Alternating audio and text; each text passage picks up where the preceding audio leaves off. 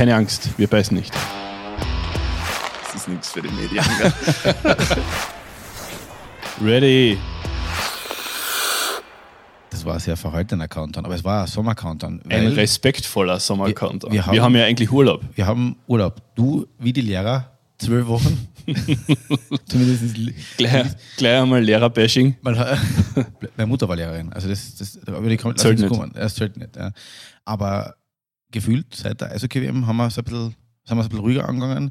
Wir haben ein bisschen was zum Nacherzählen. NHL Stanley Cup Finale ist gerade vorbei. Colorado Avalanche Stanley Cup Sieger verdient, muss man sagen. Gut. Und NHL ist heute auch unser Stichwort. NHL ist ein sehr gutes Stichwort. Wir Wir, haben- wir haben- wir, sind, wir sind extra ausgerückt für die NHL eigentlich. Wir haben, wir haben einen Hausbesuch gemacht, das machen wir sonst für gar dich nicht. sozusagen in Feindesland, weil in Villach bist ja du eigentlich nicht so oft, Im, oder? Im Beverly Hills von, von, von Villach Ja. wohnt nämlich einer aus unserer, einer von unseren Im vielen, vielen. NHL-Spielern. Ja, wir begrüßen ihn einfach mal und sagen einmal Danke für die Gastfreundschaft. Servus, Michi Raffel. Hallo, ja, danke. Danke fürs Zeit haben, vorneweg. Und fangen wir vielleicht einmal kurz an. Was heißt Sommerpause eigentlich in der NHL? Wir haben im Vorgespräch, hast du gesagt, die ist sehr, sehr kurz. Nämlich wie lang? Eine absolute Pause habe ich gehabt, vielleicht neun bis zehn Tage. Und dann fängt sie überall an zwicken wieder. Links, rechts, vorn und hinten, gell? Wenn man knapp, wenn man knapp über 20 ist, dann kann schon ein bisschen was wehtun. Ja, ja. Aber in der NHL, ähm, es gibt ja nicht so wie bei uns bei den europäischen Teams, dass sich da irgendwie die Mannschaft gemeinsam vorbereitet, sondern da Mhm. wird einfach, wie, wie schaut das aus? Wie kann man sich das vorstellen? Auch? Ja, am Anfang fängst du eigentlich an mit ein bisschen einer Gymnastik und so Sachen, nicht mehr einfach wieder alles in Schwung bringen. Das habe ich in Dallas noch, noch mitgemacht. Da waren noch ein paar Spieler, die Zeit drüben ver, verbracht haben. Und mit denen habe ich das mitgemacht. Einfach nur den Körper wieder in Schwung bringen, ein bisschen schauen, wo es weh tut und wie man das Ganze ausmerzt. Ne? Das heißt auf gut Deutsch, äh, dort wird drauf gesetzt, jeder bereitet sich individuell vor und wann wird das eigentlich überprüft? Schaut eine Mannschaft, ob ihre Spieler was tun? Wirst du, Bist du verkabelt? Abgeben? Bist du verkabelt? musst du was uploaden? Na, es gibt schon Fitnesstests und so Sachen, so wie bei jeder Mannschaft, denke ich. Also im- die ersten zwei Tage vom Trainingslager sind eigentlich für die Fitnesstests da und dann hat jede Mannschaft ihre eigenen am Eis, off Eis. Aber während dem Sommer sagt keiner, du gib mir mal deine Daten durch, wo bist du, wo stehst du. Da wird einfach drauf gesetzt, jeder ist Profi genug, jeder muss sich behaupten können. Ja, du bist schon in Kontakt mit dem Krafttrainer von der jeweiligen Mannschaft, aber du bist der Profi, du bereitest dich selbst vor. Was passiert, wenn du jetzt öfters am Griller stehst als in der, Kraft, in der Kraftkammer? Kann ich dann nicht sagen, es ist noch nicht passiert. Was wäre der Fall? Oder gibt, gab Gibt es es schon schon- Spieler, Ich meine, jetzt, jetzt, jetzt die, du, die du kennst von deinem Ja, Verein? es ist schon, also es Jahren? hat schon so Fat-Camps gegeben. Das habe ich schon erlebt, wo die Spieler, die nicht so im Soft waren, die haben dann eine Stunde aufs Radl müssen, bevor das Training überhaupt losgegangen ist. Also so eine, der legendäre Phil Kessel in, Plastik, in, in Plastikfolie eingewickelt. in, in der Sauna. regelmäßig, hat sich regelmäßig geweigert, bei irgendwelchen Tests teilzunehmen. Und dann hat er in seiner leicht weinerlichen Stimme offenbar dem Trainer gesagt, Alter, wenn er von mir eine Push-Up sehen will, soll er sie selber, soll er sie selber machen. Aber wenn, wenn 40, 50 Knöpfe in der Saison schießt, kannst du das wahrscheinlich, ist der Ansatz, ist da vielleicht die Du, am Ende der Saison ist er eh fit. Also wenn es nachher ins Playoff kommt, nachher ist er, sind die 82 Spieler, die wenn naja, ein bisschen das Gewicht runterreißen, dann wird es schon wieder passen. Aber, aber zurück zu dem, Michi, hat es irgendwie irgendwann einmal Spieler gegeben, wo du gesagt hast, okay, der war jetzt nicht so austrainiert immer im Sommer. Ein richtiger, Weil den, ein richtiger, den, hat Dad, man, ein richtiger den, Deadbody. den, den hat man ja dann irgendwie auf der Uhr ein bisschen, oder?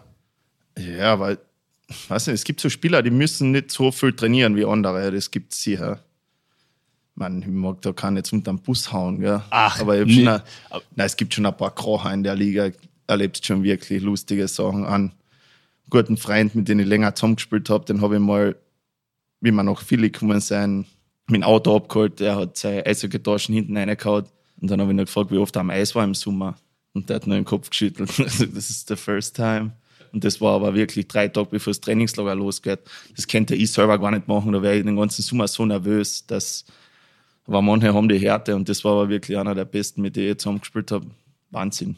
Und merkt man das dann auch, kann er sich erlauben oder ist der einfach gottgegebene Natur, Naturkraft, dass Ja, der macht dann bei allen mit. Der Kopf ist ein bisschen roter als bei den anderen, aber er beißt durch und dann, das ist eh so anstrengend. Da bist du dann schon im Soft. Wie gesagt, für jeden Spieler funktioniert das nicht. Reden wir ein bisschen über die abgelaufene NHL-Saison. Du hast einen Einjahresvertrag bei, bei Dallas gehabt. Wir haben, äh, du hast vierte Linie gespielt, du hast in der Playoff, ein super Playoff gespielt. Wie, wie geht's denn, wie, ja, wie, wenn der Saison dann doch irgendwie endet, wie geht es dann eigentlich weiter, wenn du jetzt keinen Vertrag hast, so wie es bei dir gerade im Moment der Fall ist? Ja, zuerst einmal Dallas war unglaublich. Es war ein geiles Jahr. Eine super Truppe, ein bisschen eine ältere Mannschaft wieder.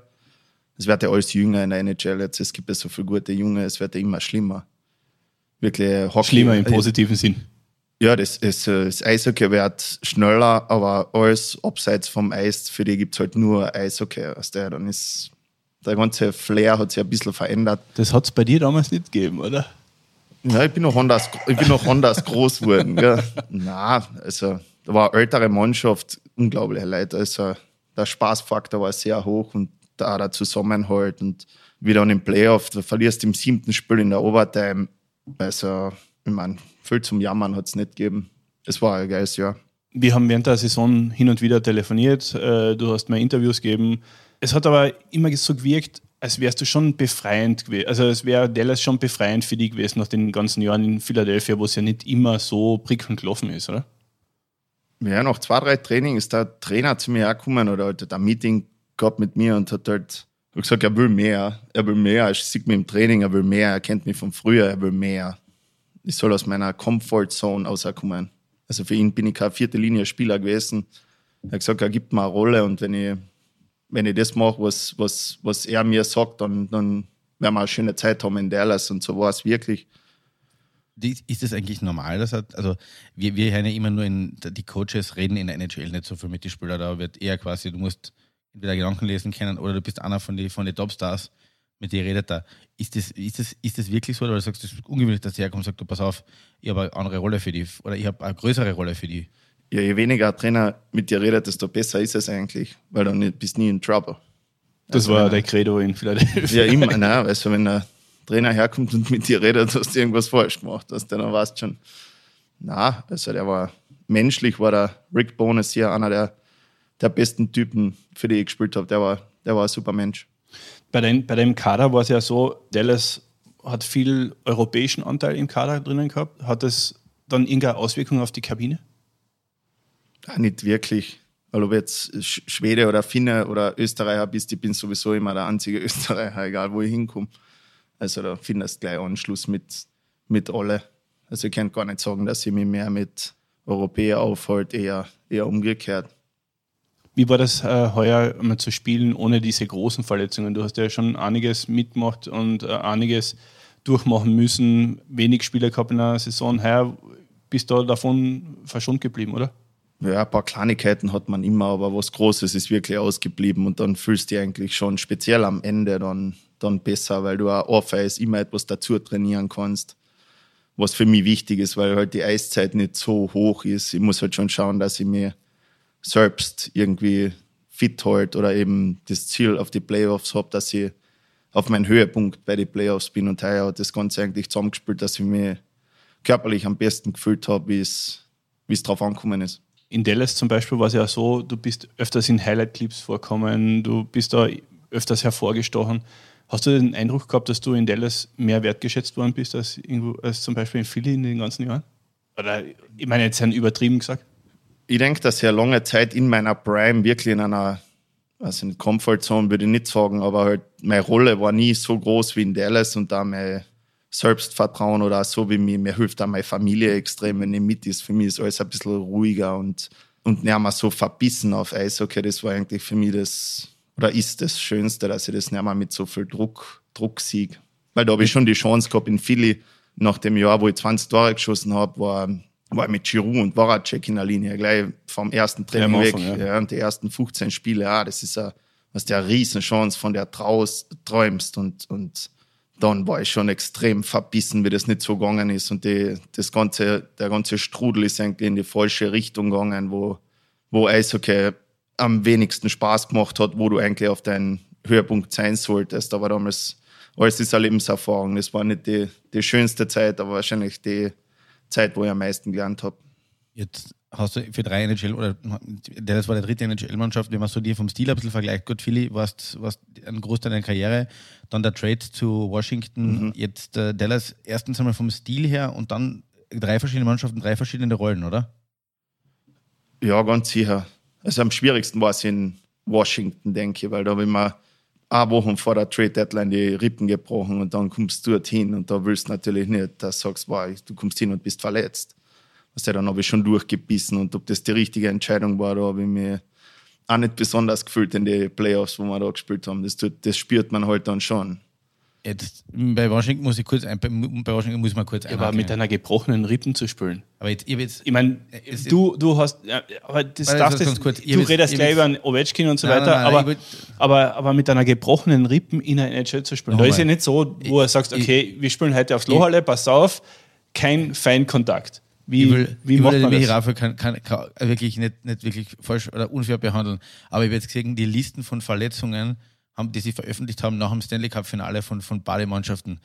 Da ist aber die Zahl derer, die nichts haben, deutlich in der Minderzahl. Da, war, da war alles dabei. Ja, aber Von- glaubst, glaubst du, dass du dir in der Kabine getrauen sagst, du spürst halt nicht, weil du da den kleinen Zachen gebrochen hast, wenn du gegenüber umschaust und dann steht die Schulter hinten aus und der spült. Was das ist einfach so eine Einstellung, die es wirklich nur da drüben gibt. Also wenn du die, wenn du gehen kannst und wenn du die Eishow anziehen kannst, Spürst. spürst. Ja. Ja, nicht einmal dann, weil ich Spürst. glaube, bei Tampa war einer, der sich die Eische nicht selber anziehen können. Dem hat ganz normal der, der Trainer die, die, noch die Schuhe, Der Trainer, die Schuhe, die Schuhe zugebandelt Ja. und, äh, und ist dann auf die Platten gegangen. ja, das passiert bei dir auch, weil du nicht runterkommst. Na, Scherz. Na, aber wie war das äh, mit, der, mit der gebrochenen Rippen zu spielen? Wie, wie, wie geht man da aufs Eis? Keine Ahnung. Das Ja, mit einer gebrochenen Rippen. Das machst du einfach, du lernst eh. Da, irgendwer hat zu mir mal gesagt, Schmerz ist nur ein Gefühl und deine Gefühle musst du kontrollieren können. Wer hat Aber das gesagt? Weiß ich nicht mehr. Irgendein Trainer. Also ein Kalenderspruch. Ja. Ja, schön, ja, den kannst du aufschreiben. Gell?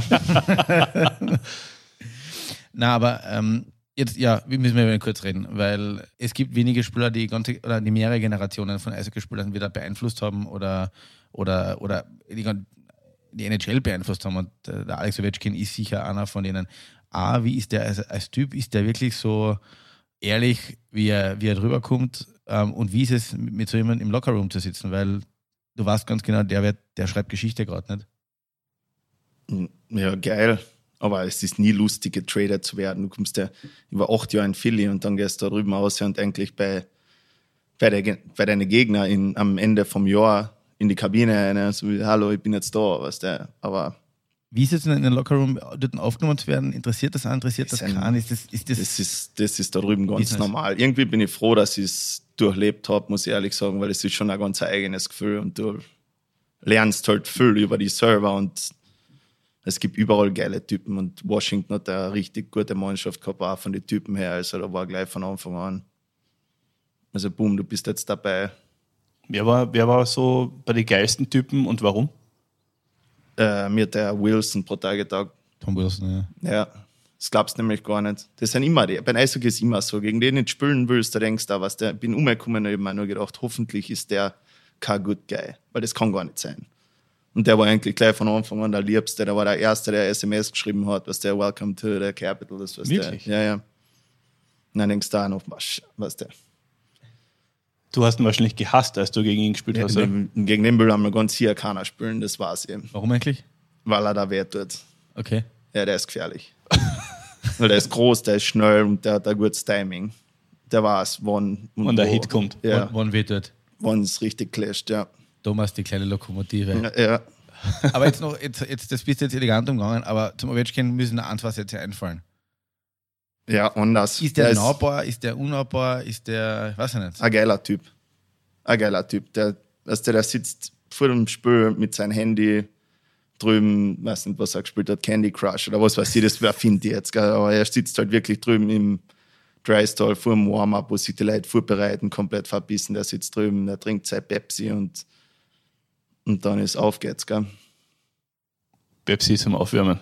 Nicht so schlecht. Ja, Dr. Dr. Pepper oder irgend sowas. Ja. weißt du, Ja. so- Also kein kleines Bier und ein Leberkass, sondern Ja, nein, nein, sofort nach der Partie auf die, auf die Liege von den Physiotherapeuten und dann fahren sie einen Fleischberg da drüben mit den Ellbogen in die. Was ist der, ist ja richtig massiv, das glaubst du gar nicht. Das äh, muskulös oder nur Masse? st- stark. Also der- richtig, richtig, richtig du, stark. Du kannst, du Also jetzt-. Also jetzt nicht so wie der Thomas so austrainiert, was der Mhm. mit, mit 24 Bauchmuskeln, aber halt Thomas ist der Stark. Bruder für alle Zuhörer, Thomas Ja, ja. Raffel. Sondern das ist ein richtiger Lumberjack quasi, oder? Ja, Und ich frage ich frage auch deswegen, hat sie irgendwo ein Foto gesehen, der hat irgendwo bei einer Hobby-Fußballpartie einen Hit ausgeteilt, ja, ja. wo sie ihm kurz das Regelwerk neu haben erklären müssen, weil Hat man dann eigentlich noch so Kontakt mit solchen Spielern oder, oder sind die bei dir im Handy eingesperrt? Ist das nach wie vor so? Oder Die Nummer habe ich von alle, aber was soll ich den Ovechkin jetzt schreiben? Wie? Gratuliere zum 9000. Tor raus.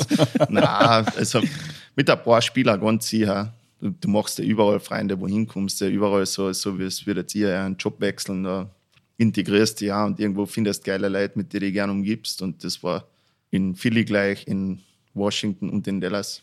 Reden wir mal kurz über den Weg in die NHL. Es war vielleicht ein bisschen unkonventionell. Heutzutage wäre es nicht mehr unkonventionell. Damals war es das. das war über Finnland. Von, von Villach, ja, nehmen wir Schweden, das ist gleich daneben. Nein, nein, Finnland war die WM. Also, aber Ja, aber, aber über Schweden, ja. Villach, äh, Schweden, Villach- Finnland. Schweden, zweite Liga. Und, Lexand, ja. und dann in die NHL. Was eigentlich auch gezeigt hat, dass es nicht unbedingt so ist, dass du in der ersten Liga spielen musst, damit du das noch aufhörst.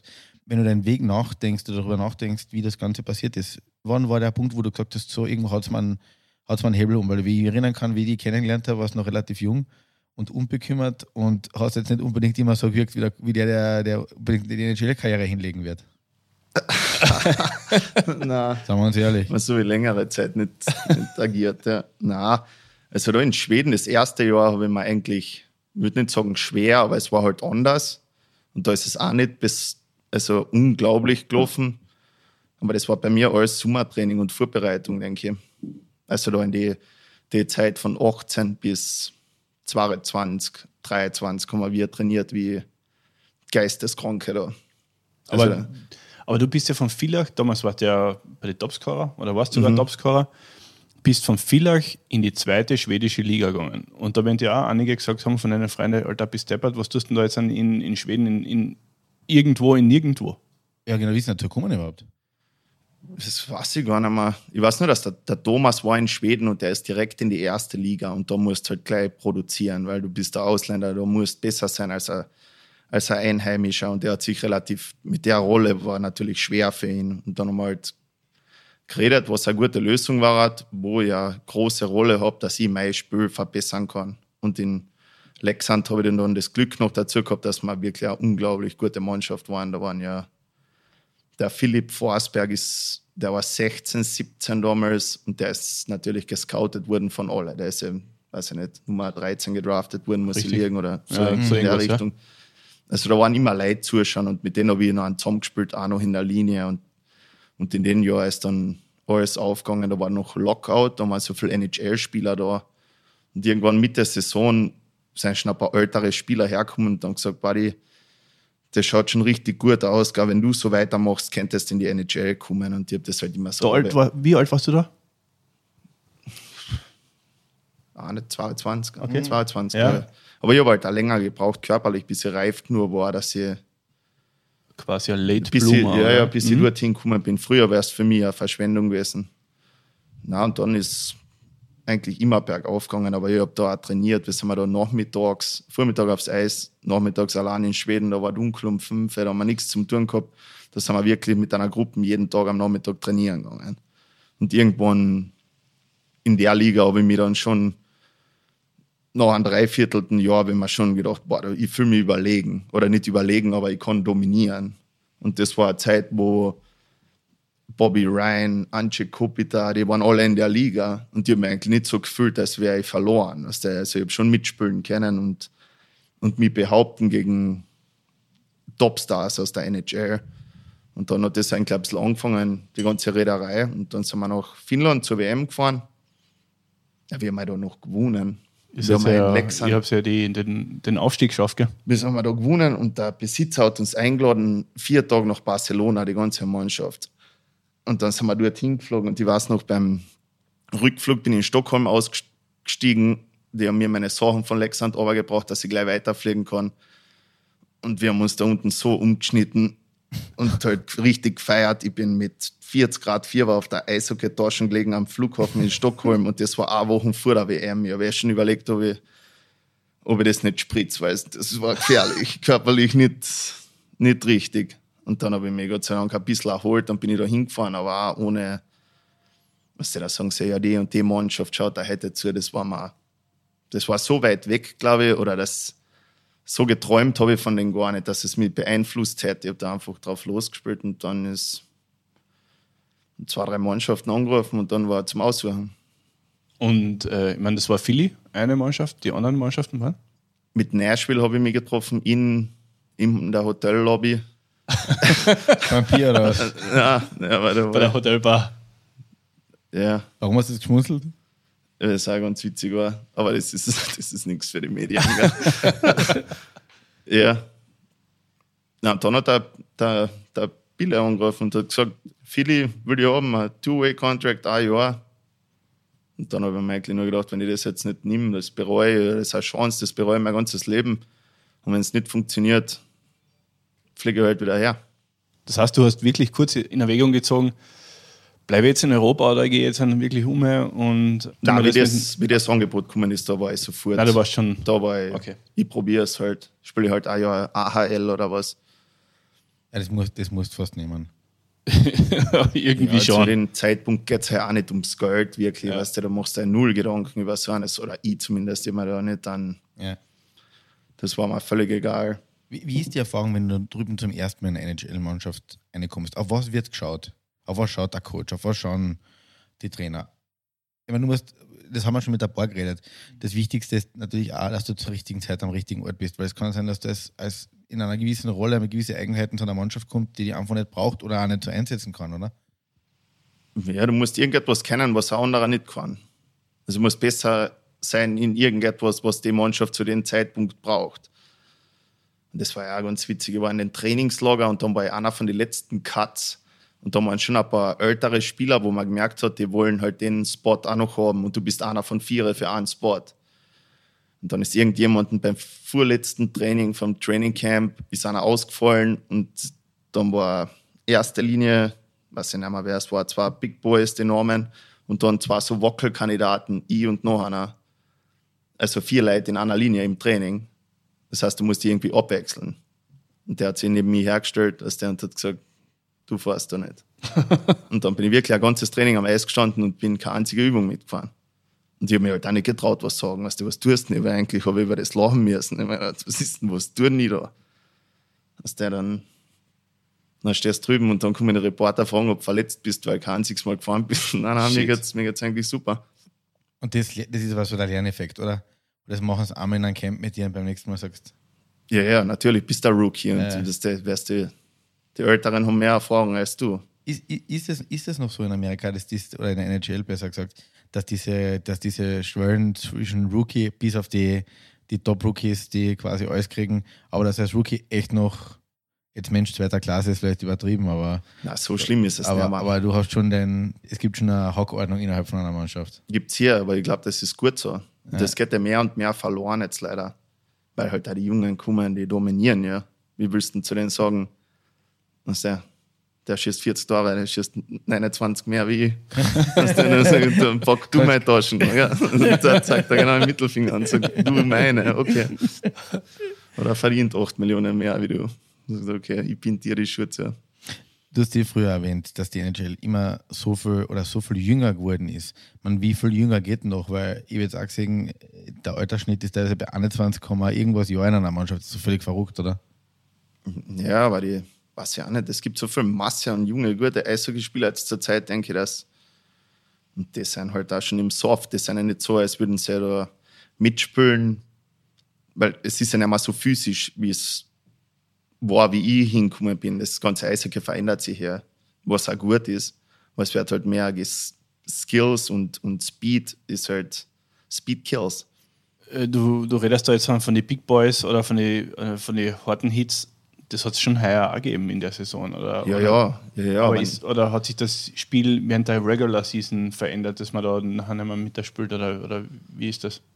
die Mannschaften sind anders aufgestellt. Wenn du früher nach LA gefahren bist, wie die da zweimal den Cup gewonnen haben, die haben einen Verteidiger hinten drin gehabt. Ich glaube, die Durchschnittsgröße war 1,94 Meter. Weißt, und du fährst wie in einer Schrank und da ist vorbei. Da kommst du nicht vorbei. Und das ändert sich halt jetzt alles. Jetzt gibt es kleinere Verteidiger, die mit vorfahren, die waren halt einfach die Großen hinten drinnen, die aufgerammt haben. den Kiel Makar zum Beispiel anschaust bei, bei Colorado, das ist genau der, der, der Typus von einem modernen, schnellen Verteidiger, der alles kann. Der kann vorne mitspielen, schießt vorne Tore, ist hinten brutal gut am Stock, brutal guter Eisläufer. Nicht einmal groß, oder? Der so, so groß und massig wirkt der jetzt nicht. Na, aber schneller, gescheiter und einfach besser. Der ist wie ein vierter Stürmer am Eis. Und in die Richtung geht da das Eishockey. Ich glaube, dass in zehn Jahren es gar nicht mehr den klassischen Verteidiger geben wird. Was bedeutet das jetzt für junge Spieler, die die Bühne da erobern, die Bühne der NHL erobern? Was bedeutet das für die? Moritz Seider zum Beispiel, der heuer die Kelder Trophy gewonnen hat, oder vielleicht auch Marco Kasper. Ich meine, der Seider, das ist, das ist auch ein Jahrhunderttalent, glaube ich. Weil der spielt da wirklich gegen gestandene Profis und Männer und schaut aus wie ein Mann, der gegen Kinder spielt manchmal. So schmeißt er die Leute am Eis herum. Also es gibt schon andere, weiß nicht, wie das sagen soll. Der ist wahrscheinlich irgendwo geschlüpft. Das sind anders. Und direkt, in, direkt in den Zaubertrank Und reingefallen. wahrscheinlich hat er irgendwas Spezielles gekriegt in der Muttermilch. Ja, nein, Wer ist denn der, wer, wer ist denn, weil wir gerade bei Seider sind, wer ist denn der unangenehmste Gegner bis jetzt gewesen? Gegenspieler, wo du wirklich sagst, oder eine Mannschaft. McDavid, McKinnon, ja, alle guten, weil du weißt, wenn der, wenn der McDavid am Eis ist und du weißt, der kriegt in der falschen Situation am Eis irgendwo die Scheiben, dass du in Trouble bist. Weil jetzt geht's los. Und das muss aber nicht sein, dass das in der Offensivzone ist. Der holt sich die Scheiben irgendwo im eigenen Drittel mit Schwung. Und da weißt, jetzt kommt der Zug, da kommt keiner nach. Und dann schaut das wirklich aus, als kennt der. das der Hitten irgendwie. Ist, ja, ja, kennt Aber jetzt, pass, pass auf, pass auf, der Martin hat ein paar Eishockey. Also ich- ich der, Martin, hätte- Nein, der, ja. Martin- der Martin mit, mit, mit laut Elite Prospects null Partien in der NHL hätte ein paar Tipps für die, wie du den McDavid zusammenführen könntest. Na, das ist anders, ja. Warum schafft man das nicht, da, an so einen guten Spieler oder überhaupt gute Spieler irgendwie zu stoppen? Wieso schafft man das nicht? da? Ich meine, das sind ja fünf gegen einen Was für, quasi. mich, was für mich noch, in, was- Entschuldigung, eine Zusatzfrage. Was Er, hat mich- geschmunzelt, er, er hat er Was bisschen mich- die, na, die was- Augenbrauen hochgezogen und der, der, der, der fragt sich nicht mehr, wa- wa- Wa- was- was- wa- der, was redet der? Der, der Michi bedankt sich innerlich nicht mal für den Tipp, dass, dem, dass er versuchen sollte, mal Jetzt Tipp zu weiß geben. ich. Hey, danke. Auf das haben wir noch nicht gekommen. Nein, aber was mich, Zusatzfrage zu deiner ist, jetzt spielen dort die besten Spieler der Welt und dann gibt es noch immer ein paar, die so außerstechen. Das fasziniert mich komplett. Ja, das ist arg und das wird ja immer mehr. Ich weiß nicht, was die oder wie die trainieren, das ist halt alles professioneller gewesen oder ist es jetzt mit den ganzen Skills-Coaches, die es gibt, die war ja, wie wir wir jung waren, das ist das meiste, was ich, glaube ich, gelernt habe, wie man jemanden angeht oder wie man am besten die, die, die Scheiben haltet oder den Ball haltet, war beim Inline-Hockey spielen oder beim Ballhockey spielen. Na, da spielst du halt mit, mit deinen Kumpel, aber halt den ganzen Tag und da Kleinigkeiten, das, was du irgendwann verstehst, das Spiel, also ist ja Spiel und der, der das am besten versteht, ist halt am weitesten vorne. Das heißt ja nicht immer nur körperliche Fitness oder seine nicht nur schneller und, und besser ausgebildet, er ist ja auch schlauer. Als Mensch weiß ich nicht, aber als Eishockeyspieler ganz sicher. Ja, denkt, denkt schneller, hat man das Gefühl. Ne? Also so dieses drei Spielzüge voraus, vorausdenken. Ja, der steht halt einfach richtig. Oder der Dreiseitel ist ja auch so. Das ist ja, wenn der die Scheiben hat, den kannst du ihn nicht wegnehmen.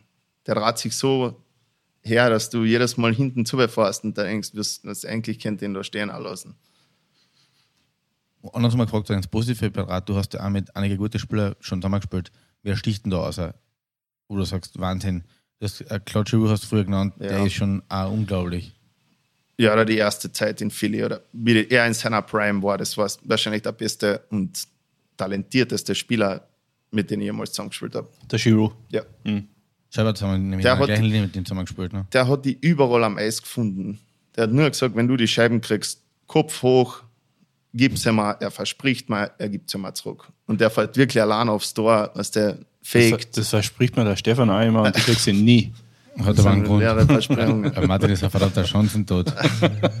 ja, und der findet die. Der sieht das, der hat ein Gefühl. Und wenn er ein bisschen ein Touch hast mit so einem Spieler, ist.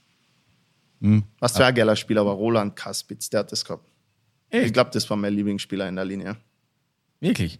ohne den war er nicht nach Schweden gekommen, glaube ich. Aber der Kasper hat ja gerade eher den Ruf gehabt, dass er die Scheiben nur hergegangen ist, wenn er halt wechseln müssen. Aber ja, ja, das, das, der ein bisschen missverstanden worden. Der hat genau gewusst. Wenn du, mit dem habe ich ein, ein Gefühl gehabt, wo ich gewusst habe, ich muss nur zur richtigen Zeit in die richtige Position kommen und du kriegst die Haut perfekt serviert und brauchst sie nur hochkriegen, links oder rechts und zu 80 Prozent hast du eine Chance, dass du das abtragen kannst. Der hat das gehabt. Aber du hast in den jungen Jahren äh, in Österreich bist hervorgestochen. Das hat sich damals noch nicht so, oder das war ja damals was Einzigartiges, oder das kam ja nicht, ist ja nicht so oft vorkommen. Jetzt dann ist es ja nur noch selten, dass ein junger Spieler so bei, mit 20, 18, 19, 20 in der Liga überhaupt die Chance kriegt und zweitens dann, äh, dann so eingesetzt wird vom Trainer, dass er hervorstechen kann. Wer war damals Trainer? Trainerbefehler, genau. Äh, Mike Stewart und dann der Johann Strömwall. Oder umgekehrt, zuerst der Johann und dann dann der Stucke. Aber zurück zu meiner Frage, danke für die Unterbrechung. Entschuldigung. Aber kannst du da erklären, warum sich diese Entwicklung oder warum das in diese Richtung gegangen ist, von der Entwicklung her vom österreichischen Eishockey, warum das, warum das nicht mehr in die Richtung geht, so wie es bei dir, wie man es bei dir erlebt hat. Du hast ja auch nicht lange gewusst, dass du ein NHL-Spieler bist und plötzlich bist dann geworden. Also das heißt, es müsste so sein, im Umkehrschluss, dass viele österreichische Spieler in der Liga umherkrebsen, die eigentlich Potenzial hätten für die NHL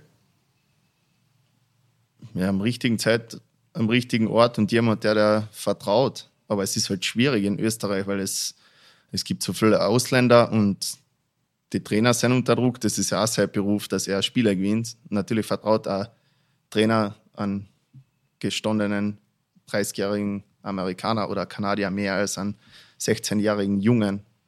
Und ich habe das Glück gehabt, dass vielleicht haben die irgendetwas gesehen in mir, Gott sei Dank, wo ich da holst die zum Beispiel. Ich rede mit den, der geht mit mir ins Fitness, oder ich treffe ihn oft im Fitnessstudio in, in Wernberg draußen, der trainiert ja auch noch immer wie eine Maschine. Und weiß ich nicht, da hast du ein anderes Verhältnis. Wir reden jetzt noch jedes Mal, wenn ich ihn treffe, über Eishockey und diskutieren über Sachen. Der da, weiß nicht, der war nicht lieb zu mir, oder lieb, er hat halt gewusst, welche Knöpfe er drucken muss. Ich habe vor den geblärt in der Kabine manchmal, weil er mir einer geholt hat und einfach nur geschimpft hat oder geschimpft beschimpft. Aber irgendwann, dass du in dem Moment denkst, du, boah, was ist mit denen? Aber irgendwann im Leben später kommst du nach Amerika und in irgendeiner Situation brauchst du genau das, was er dir damals gesagt hat und boom, das hast du da. Und das hilft dir dann, ob es in einer Mannschaft ist oder am Eis. Weil es ja ein wichtiger Teil, wie du dich mit deinen Mitspielern verhaltest. Aber hat die das, weil du gesagt hast, du hast geplärt in der Kabine oder so irgendwo, hat die das dann fertig gemacht oder wie, wie bist du damit umgegangen? Komplett fertig ich blähe ja nicht einfach so. Nein, in weiterer Folge. In, du wirst dir wahrscheinlich drüber nachgedacht haben, Tage später noch, was er zu dir gesagt hat, oder hast du das nachher schon ad acta gelegt gehabt? Ja, natürlich nehme ich es auf. Ich bin ja, du bist ja wie ein Schwamm. Du magst ja, oder ich wollte halt, ich wollte halt besser werden. Deswegen, du nimmst alles auf und versuchst halt, nehmen, was kannst. Das ist für mich ein guter Punkt, weil ich glaube, heutzutage dieses junge Spieler entwickeln, hast Johannes Strömberg genannt, wir haben ihn schon tausendmal äh, beim, bei, bei Interviews mit KC-Spielern erwähnt, Lars Bergström. Das, das fällt mir ein bisschen. Aber ich, ich, das war, war, war eine super Frage von dir übrigens. Ich verstehe Danke. ich verstehe von vor nicht, wo sind die ganzen jungen Spieler hin, die eine Chance gekriegt haben, früh genug. Okay, jetzt gibt's ein, es gibt nicht so viele österreichische NHL-Spieler und so weiter. Aber es muss doch je, alle paar Jahre irgendwo ein Talent rauskommen, dass er vielleicht in einer österreichischen Mannschaft ein, zwei Jahre gut spielen kann, bevor es ins Ausland geht. Gibt es ja genügend, glaube ich. Aber wie gesagt, du brauchst da Chance. Du musst ja irgendwo, irgendwer muss irgendetwas in dir sägen. Und dann hast du ausländische Trainer, die unter Erfolgsdruck sein. Dann läuft es genauso, wie es läuft. Ich glaube, dass der in Klagenfurt einen, einen guten Job gemacht hat, weil die haben gewonnen mit einer Mannschaft, da hast du die halben Leute nicht, oder ich zumindest. Da könnte ich nicht sagen, dass sie wissen, wie einer von einem Spielertyp her ist. Und die haben alle gespielt, die haben alle Selbstvertrauen gehabt, die haben alle genau gewusst, was sie tun müssen. Und das ist gut für eine Mannschaft. wir haben mit Martin während der Eishockey WM hier in Finnland öfter darüber geredet. Es war eine Mannschaft, wo man extrem wenig Namen gekannt hat, außer man, sich, man beschäftigt sich wirklich mit Eishockey. Die spielen teilweise in ihren eigenen Mannschaften keine große Rolle, spielen kein Powerplay und so weiter und, und spielen bei einer AWM ein paar richtig, richtig gute Partien. Das war für mich eigentlich der schönste Beweis, dass es die Leute gibt, mhm. aber sie bei uns zu wenig gesehen werden. Oder ist es vielleicht auch der Fall, dass du so quasi im letzten Absprung diese Chance ergriffen hast, in die NHL zu kommen Und äh, aufgrund dieser Systematik, Speed and Skills, was du vorhin erwähnt hast, dass alles viel schneller geworden ist, dass sich das ganze Eishockey gedreht hat, dass es vielleicht auch heutzutage gar nicht mehr möglich ist, dass man so einen Weg einschlägt. Glaubst du, dass das noch möglich wäre oder ist das mittlerweile utopisch geworden? Ich bin überzeugt davon, dass wenn du das Talent mitbringst und hart genug für dein Ziel arbeitest und die quälen kannst, vielleicht ein bisschen mehr als ein anderer, stehst du im Leben, egal was du machst oder was du machen willst, gut da. Wir sind jetzt noch nicht beim Schluss, aber es so geklungen hat. Jetzt gehen wir schon. ja. ja. Aber wie schaut das jetzt bei dir aus? Der NHL-Vertrag ist heuer ausgelaufen. Was passiert mit dir? Jetzt zur Zeit bin ich arbeitslos. Schauen wir mal, was kommt. Du sagst es ein bisschen so mit einem leichten Schmunzler, ich bin arbeitslos. Okay, das ist, trifft die wahrscheinlich weniger hart als jemand, der wirklich arbeitslos ist. Was bedeutet das in der NHL, wenn du keinen gültigen Vertrag hast? Was sind deine Optionen? Du kannst hoffen, dass du ein Angebot von der Mannschaft kriegst, wo du gespielt hast. Du kannst schauen, wer an dir interessiert ist. Oder du kannst jetzt im Spätherbst klingt beim 34-Jährigen so komisch, gell? Aber du kannst halt schauen, ob du noch ein paar Jahre näher an einer Familie in Europa spielst, wahrscheinlich, oder? Das hast echt extrem gut zusammengefasst. Ja, ja, nein, ich, ich kehre ja Dallas bis zum 13., 14. Juli und dann geht die Free Agency los und dann hast du die Freigabe mit anderen Mannschaften zu reden. Aber 13., 14. Juli ist sehr spät für Europa, weil zwei Wochen später geht es in Europa mit dem Trainingslager los. Das heißt, die NHL darf nicht mit dir kommunizieren oder NHL-Clubs dürfen offiziell nicht mit dir kommunizieren oder mit einem Agent, aber europäische Clubs dürften ja. schon mit dir kommunizieren. Ja. Gab es diesbezüglich schon irgendwelche Gespräche? Ja, einige. Ja, aber wir müssen halt jetzt dann abwiegen, was die beste Situation für die Familie ist und auch was das Beste für die Kinder ist und was der weiteren Karriere gut tut. Weil ich würde gerne Eishockey spielen, so lange wie ich kann. Lass uns ein bisschen in deinen Kopf. Wie, sind, wie schauen deine Überlegungen aus? Wie, denn, wie tendierst du? Was ist so deine, deine oberste Prämisse? Ob Europa, Nordamerika? Was, was ist so deine, deine, deine Tendenz? Am schönsten wäre es, den Stanley Cup zu gewinnen. Aber da musst du zu einer Top-Mannschaft und du brauchst da, finanziell muss es dann auch passen, weil die besten Teams haben in der NHL am wenigsten Geld zur Verfügung durch diesen Cap Space, der bei den meisten Mannschaften voll ist. Nach Europa sind halt Überlegungen, wie du gesagt hast, für die Familie, dass wir mehr zu Hause sind, weniger Spiele und dass ich ja mehr zu Hause wäre und um mich um die Kinder mehr kümmern könnte. Mehr zu Hause bedeutet Villach? Nein, Adlerhorst noch nicht. Noch nicht. Jetzt muss man die Frage stellen. War das noch eine Option hinten, außer ein Jahr noch Villach, einfach damit der Kreis quasi geschlossen wird? Also du kannst einiges planen und das kommt dann ganz anders. Also einen fixen Plan gibt es für so eine Sache nie. Aber vielleicht ist mein Verein, also die trainiert jeden Sommer mit. Ich weiß ganz genau, welche Ausländer kommen, wer in welcher Rolle spielt. Ich weiß, wer Trainer, ich weiß, was im Hintergrund läuft. Ich bin das, das ganze Jahr bin ich irgendwie ein bisschen vernetzt. Jetzt auch nicht, dass ich mitdiskutiere oder mitrede, aber ich informiere mich schon, was, was abläuft, weil am Ende des Tages ist es doch mein mein Verein. Du bist also das, was man in Klagenfurt den erweiterten Vorstand nennt, oder? Nein, überhaupt nichts mit Vorstand. Aber ich bin halt einfach mit Liebe dabei. Es ist, wir sind mal zwei Minuten von dieser Eishalle groß geworden. Ich war da jede freie Minuten drin. Ich habe blau-weiß gelebt und ich schaue das auch immer noch. Jede Chance, die ich habe, schaue ich schon. Und trotzdem ist es was aus dir geworden, nicht? ja. Du, jetzt bist du aus einer absoluten Vielheiser-Gymnastie. Ich meine, der Vater ist äh, Legende, das kann man ruhig sagen. Der, der Bruder auch. Auch, auch mittlerweile. Äh, ich habe selten jemanden, wir haben ja während der Eishockey in Finnland mit ihm geredet. Das war ein unglaubliches Interview. also ein für unglaubliches Gespräch, weil ich kenne niemanden, der so authentisch, intensiv Eishockey lebt.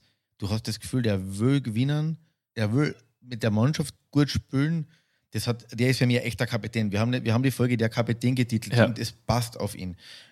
Trotzdem ist interessant, du hast den Sprung umgeschafft. Der Tom hat selber probiert, ist hat eine AHL gespielt, hat die NHL nicht geschafft. Habt ihr jemals darüber geredet oder wie, wie schaut das aus zwischen zwei Brüdern, wo der eine sich einen Traum erfüllt und der andere vielleicht nicht ganz? Das ist fast der Träumen und Träumen. Was, was unser Traum war, dass wir zusammen bei den VSV-Spielen, wie wir früher Inline-Hockey gespielt haben am Platz. Das war eigentlich der Traum als Kind, rauszukommen und in die Fußstapfen vom Vater treten zu können, wo sie aber schon gesagt haben, die, das ist ein bisschen groß, was der, ja, ist wirklich so. Und dann, mein, der Thomas, was der macht, egal ob es ein kompletter Blödsinn ist oder etwas Sinnvolles, der macht alles mit 100 Prozent. Also der, wenn der sich ja so in den Kopf setzt, es gibt mental keinen keinen ärgeren Sportler als ihn. Das Lustige ist, mein Bruder wohnt ja auch in Salzburg, ist äh, Jurist bei einer Bank und die treffen sich, glaube ich, regelmäßig im Supermarkt. Und der sagt, der, der Thomas Raffel schaut sogar im Supermarkt intensiv aus. ja, ja. aber was mich so wundert nicht, aber was so interessant ist, viele Kinder zerbrechen an der Karriere des Papas. Und die versuchen das ganze Leben lang dem Papa nachzueifern oder zumindest nur in die Nähe zu kommen. Und bei euch kann man, also ohne jetzt dem Pedro, dass wir respektlos erscheinen, aber bei euch ist es schon, habt ihr es schon nochmal auf ein anderes Level gehoben, oder? Was wo ich noch einfach als Mensch, nicht einmal als Sportler, weil ein stiltechnisch ist der Pedro, der Pedro ist ein bisschen wie der Tomsche am Eis, die laufen ja beide wie Enten. Gell? na, na, also eishockey-technisch könnte ich nicht sagen, dass ich ihn wohl, wollte ich auch wollte ich auch. Aber als Mensch, der ist, der geht überall hin, den kennt jeder, der ist immer freundlich, der ist, der ist überall dabei. Wie jetzt an die Unwetter in Ariach waren, der war der Erste, der mit die Gummistiefel übers Feld spaziert ist, wo keine, keine Straßen frei waren, um in Unterlucker den Boiler freischaufeln zu können im, im Keller. Und der hat das ganze elektronische gerichtet. Der war heute schon wieder der Erste oben, der, was das einfach so ein, ein guter Mensch. Aber schönste Kompliment, das man seinem Vater machen kann. Absolut. Blöde Frage, aber wahrscheinlich das Schönste für einen Vater ist ja nicht nur, wenn die Kinder auch nach einfach probieren, sondern wenn man irgendwann merkt, die Kinder sind sogar sportlich gesehen jetzt auf einem anderen Level oder noch, noch haben noch einen Schritt weiter gemacht, als ich es gemacht habe. Du hast jetzt selber zwei kleine Kinder. Wie hat mhm. sich in der Leben dadurch verändert? Du bist jetzt 34, du bist nicht mehr der junge Spieler, der in die NHL gekommen ist. Es spielen andere Überlegungen eine große Rolle. Du hast gesagt, bei der Mannschaft oder wo du hingehst, weil halt näher vielleicht in der Familie, du musst überlegen, was die Kinder tun. Wie hat sich in der Leben dadurch verändert? Komplett um 180 Grad hat sich das Ganze gedreht. Aber zum, ich war vor weniger Zeit über Eishockey nachzudenken. Ich bin ja mal so, so verbissen, das habe ich ja früher schon erzählt, wie ich war also es gibt, weil meinen zwei Kleinen ist es völlig egal, ob, ob drei Tore schierst oder neun ans verlierst oder zehn ans gewinnst, da kommst du heim und das ist zweitrangig. Aber sie schauen schon ab und zu dir zu, oder? Immer, immer. Nein, mein, ja, meine, meine Tochter ist ein Mädchen, Mädchen. Den, weißt, sie geht ab und zu ins Tor, aber der, der Kleine, den, den taugt Eishockey, Eishockey schon, das ist ein bisschen ein Raffel, denke ich. Das heißt, die nächste Generation steht eigentlich vor der Tür. Wie alt ist er? Ein Jahr alt, ne? Eineinhalb. Eineinhalb. Ja. Na, bei uns in der Familie vom Vater aus hat es nie einen Druck gegeben, dass wir Eishockeyspieler werden. Das war, es war, der wollte, dass wir Ausbildung machen, dass wir gute Leute werden und ich denke, das alles andere kommt eh. Ich muss einfach die Geschichte bringen, aber es, mich, mich, fasziniert das noch immer so. Und ich meine, ich habe dir, oder wir haben die doch da, da, verfolgt, meistens über die ganze Karriere. Wie ich die kennengelernt habe, hast du, haben wir für Servus TV eine Folge mit dir gedraht. Da hast du fünf Tore in einer Partie geschossen. Das war damals, glaube ich, Ligarekord oder, oder irgendwas. Und da muss man sagen, der Michi Raffel, du hast gehabt, entweder war es ein alter A4 oder Audi A80, ich war mir nicht mehr sicher, aber also es war, und wir sind auf die, in auf Orange die, wahrscheinlich. auf die Adlerwarte Landskron gefahren. Ja, ja. Erst einmal habe ich im, auf der Beifahrerseite haben wir vielleicht ein bisschen McDonalds-Hackeln auf die Seiten schieben müssen, damit er da reingepasst hat. Und dann, das war sicher eines meiner lustigsten Erlebnisse. Und da habe ich ihn echt ein bisschen ins Herz geschlossen, weil die viele sind einfach eigene Typen. Und da haben wir uns eingebildet, wir fahren auf die Adlerwarte, weil Adler und setzen ihm einen echten Adler auf den Arm. Ja, das war krank, gell? Das war echt gefährlich. Dir, und die haben, die haben ihm diesen Adler auf den Handschuh aufgesetzt und der Falkner, der dabei war, der ist eh schon gelegen vor lauter Lachen, weil er gemerkt hat, er hat einen völlig Respekt vor dem, vor dem Vogel. Und dann reißen sie ihm diese Koppen aber, also dem Adler, nicht ihm, und ich glaube, er hat gesagt, du darfst ihm nicht in die Augen schauen. Der war ein Zentimeter von mir ganze Zeit. Der Adler, das Erste, was er gemacht hat, hat ganz normal hat ihn niedergestarrt, den Mirafel der hat den Japan angefangen, dann ist dieser Adler über die Burgmauer, woll- wollte losfliegen anfangen, über die Burgmauer. Und ich habe mir gedacht, wie erkläre ich das den Spielern dass der Adler ihren Jungs da über die Burgmauer gezogen hat. Und da haben wir schon gedacht, der Typ macht eigentlich fast alles mit, du bist dabei halbwegs entspannt geblieben. Und danach hat eigentlich die Karriere richtig, ähm, richtig abheben angefangen. Auch. Ist es diese Lockerheit, du hast gesagt, du warst verbissen, du bist mir überhaupt nicht verbissen vorgekommen, aber diese Lockerheit, die du jetzt vielleicht hast, entwickelt sich die erst in einer Karriere? Mm, na, aber das Verbissen war eigentlich nur in der Zeit in Philadelphia, die zwei, drei Jahre. Leider. Wenn ich zurückschauen könnte, würde ich das ändern und die wäre ganz woanders, wo ich heute stehe, glaube ich. Aber das, das ist ein, Lern, Aber- ein Lernprozess. Aber das klingt jetzt fast unzufrieden. Wo warst du denn, glaubst du? Ich bin mir sicher, dass ich mit, wenn ich mit den zwei zusammengespielt hätte, hätte ich 25 bis 30 Tore geschossen mit der Einstellung, die ich heute habe. Und dann hast du ein anderes Standing in der Liga, du spielst andere Rollen. Aber für das war ich nicht bereit. Mental nicht Okay. bereit. Dann bauen wir auf das kurz auf. Gibt es noch eine Entscheidung, was das Eishockey angeht, die du anders machen würdest? Weil eigentlich ist es ziemlich gut ausgegangen, oder? Du kannst ja nichts rückgängig machen. Über das denke ich gar nicht nach. Na, könnte ich nicht sagen. Blick nach vorne. Blick nach vorne. Re sagen wir, und einfach weil die WM in Finnland für uns so wichtig war, reden wir kurz über das Nationalteam. Äh, du hast heuer nicht gespielt, ich glaube, versteht jeder, du hast Playoff gespielt, insgesamt wahrscheinlich 90 Partien, irgendwo in der, in der Richtung warst du unterwegs, oder? Es geht ja gar nicht um das, aber ich habe eine Frau mit zwei Kindern in einem fremden Land, wo ich die meiste Zeit unterwegs bin. Wenn ich jetzt nach die Playoffs heimkomme und sage, weißt du was, wartet ihr noch da zwei Wochen, ich fliege schnell nach Finnland, noch ein bisschen mehr Eishockey spielen und komme euch dann holen, dann kann ich nicht spielen, weil sie mir mit dem Messer, was, was weiß ich. Nein, das, das kann man aber auch nicht machen. Das Okay. funktioniert, das ist ja nicht fair. Wie, wie, wie haltet man das eigentlich durch? Und das ist für die meisten unerklärlich. Wie haltest du 100 Partien in, im Jahr durch? Wenn du, wenn du ins Stanley Cup Finale kommst, spielst du 100 Partien. Mehr. Wie, wie geht Oder? mehr, glaube ich sogar. Ja. Wie geht das überhaupt? Vorbereitung im Sommer ist, glaube ich, das Wichtigste. Dass du einmal bereit bist und mit der Zeit merkst ja, was du brauchst. Und dann selbstständig zwischen die, zwischen die Trainings deinen Körper pflegen und den Körper geben, was er wirklich braucht. Ob es Ernährung oder Training oder Stretchen oder jeder Spieler ist anders. Jeder braucht was anderes. Aber zwei doch zu Partien. Es ist schon, es ist schon extrem viel und sehr viel mit dem, mit dem Herumreißen. Das ist eigentlich noch das, das Schlimmere als die Eishockeyspieler. Weil der anderen Mannschaft geht es eh gleich. Während der Saison irgendwann geht das Tempo raus. Die ersten 20 Spiele sind unglaublich schnell und irgendwann geht das Tempo ein bisschen nach unten. Und wenn du schaffst, in der Phase immer ein bisschen was dazu zu trainieren und weil du weißt, gegen Ende, wenn das Playoff anfängt, kommt es wieder zurück, dann gibt jeder wieder alles, was er drin hat. Und wenn du dann bereit bist, schaust gut aus. Du hast irgendwann einmal gesagt, in Philly war es natürlich angenehmer, weil du teilweise seid mit, zu den Auswärtsspielen mit dem Zug hingefahren. In Dallas bist du in jede Richtung, wenn du irgendein Auswärtsspiel mindestens einmal drei Stunden im Flieger gesessen, plus andere Zeitzone, so auf die Art. Das war weit, ja. Was macht das mit an? Wenn du da eigentlich tote Zeit im Flieger verbringst oder was macht das mit an? ich habe in Philly immer Karten gespielt. Und da bist immer in einer Gruppe, du bist immer in einer Gruppe mit geilen Leuten, da ist immer eine Gaude. Und in Dallas habe ich mich hingesetzt, da bin ich zwei Reihen dahinter gesessen und am Anfang habe ich gar nicht, hast du mich gar nicht fragen getraut und irgendwann bin ich dann schauen gegangen, was sie spielen und das war genau mein Spiel auch noch. Und dann habe ich halt gesagt, was der, ich steig ein. Dann haben sie gesagt, ja, wenn du einmal drin bist, kommst du aber nie mehr weg. Perfekt, ich bin da. Und dann habe ich mich da am Tisch gesetzt und dann war eigentlich, die Flüge sind vergangen, Durchs Kartentippeln. Boah, schön, herrlich. Herrlich. Eine richtige Gaude, ja. Da freust du dich nach einer guten Partie, warst gewonnen, jeder ist gut drauf, jetzt sitzt du mit deinen Freunden zusammen, spielst Karten, trinkst, Trinkst ein vielleicht Bier. trinkst ein, zwei Bier dazu, Im Teamflieger gibt es, also ihr- du meinst jetzt im Zug oder im Flieger? Weil Flieger. Im Flieger. Es gibt, es gibt manche Teams, die dürfen kein Bier mehr in den Flieger mitnehmen. Da gibt es ja. Philly. Philly war so. Echt? Wirklich?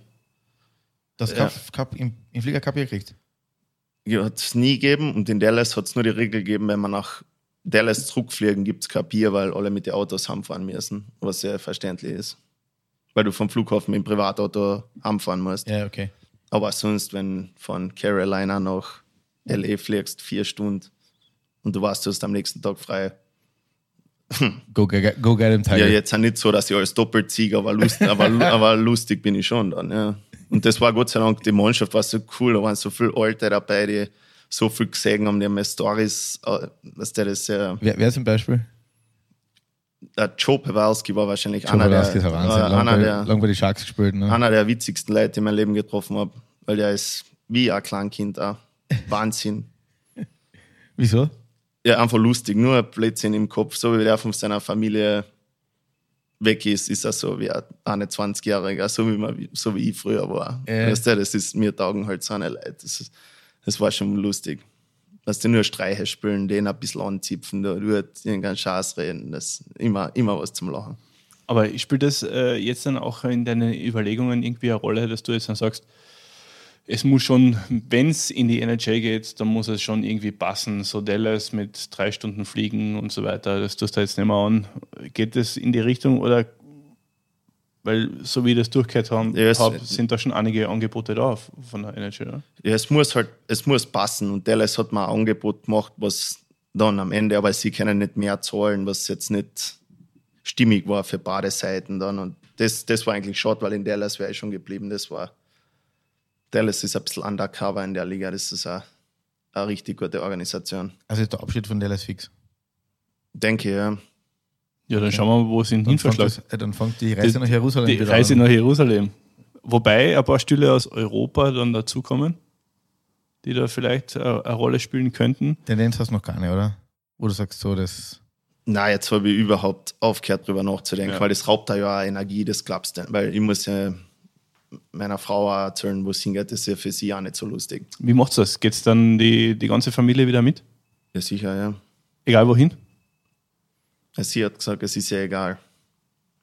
Das ist cool. Es ist cool, wenn du Ja, na, Wenn ohne, du so eine Rücken, ohne- hast. ohne den geht's nicht. Ja. Also für sie ist es viel schlimmer wie für mich da drüben. Speziell am Anfang.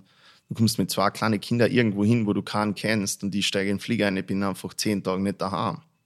Und das, sie organisiert sich mittlerweile alles selbst. Also sie hat schon an wahrscheinlich noch mehr dazugelernt als ich. Gibt's da irgendwie Sie kann so, mehr ja, als ich, ganz sicher. Gibt's da irgendwie so ein Hilfsnetz für, für die Spielerfrauen oder helfen? Gibt's da irgendwie so ein Netzwerk? Ja, natürlich. Aber dass der, wenn in, oder so bin ich halt groß geworden, wenn deine Eltern fortgegangen sind oder irgendwas gemacht haben, gibst die Kinder zum Opa oder zur Oma. Da gibst die Oma, da ist egal. Ja. Da du, sie sind gut aufgehoben. Drüben muss da irgendein Nanny. Nanny oder Babysitter organisieren. Und wie, ich kann nicht jemanden ins Gesicht schauen für zehn Minuten und sagen, okay, dir vertraue ich, dass ich bin jetzt ein einen Tag weg mit der, mit der Kerstin. Das geht das verstehe ich ja. Und dann bis so jemanden findest, den, den vertraust, das, das braucht alles Zeit und alles Energie. Und dann hast du noch zwei Kinder, um die du dich kümmern musst. Und die habt ja auch selber Kinder, ihr wisst ja, wie das ist. Stichwort, Stichwort Energie vielleicht noch ganz kurz. Jetzt spielst du einige Jahre in der NHL. Von was träumst du noch? Wo willst du die Energie noch eininvestieren? Was, was, was war noch ein Wunsch, den du erfüllen musst? Du hast gesagt, Stanley Cup gewinnen. Okay, will jeder. Aber war es noch einmal so auf die Art, egal wo, noch einmal einen Titel gewinnen, noch einmal, was nicht, vielleicht nach oben bringen? Äh, wo- wo- Trainer wo- werden? Ja, Trainer werden. Keine Ahnung. Wo, wo, wo geht der Energie rein? Ich habe fast zehn Jahre in der NHL gespielt und meine schönste Eishockey-Erinnerung, also wenn ich am, irgendwo sitze und über Eishockey nachdenke, am liebsten denke ich über die Zeit in Lexand nach, weil wir da gewonnen haben. Und es gibt im Sport, glaube ich, nichts Schöneres, als einen Titel zu gewinnen mit einer Mannschaft. Und da habe ich noch immer die besten Freunde oben von der Mannschaft. Das, da wärst du zu Brüdern. Und gewinnen ist bei mir das, das Höchste auf die, auf die Karten. Schönes Schlusswort. Schönes Schlusswort. Danke, Michi, für die Zeit. Danke, Danke für die Gastfreundschaft. Wir haben so wenig Bier wie noch nie getrunken. Ja, das ist nur, wenn wir auswärts sind. ja, richtig. Ihr noch Ah, müsst. Danke noch einmal. Danke.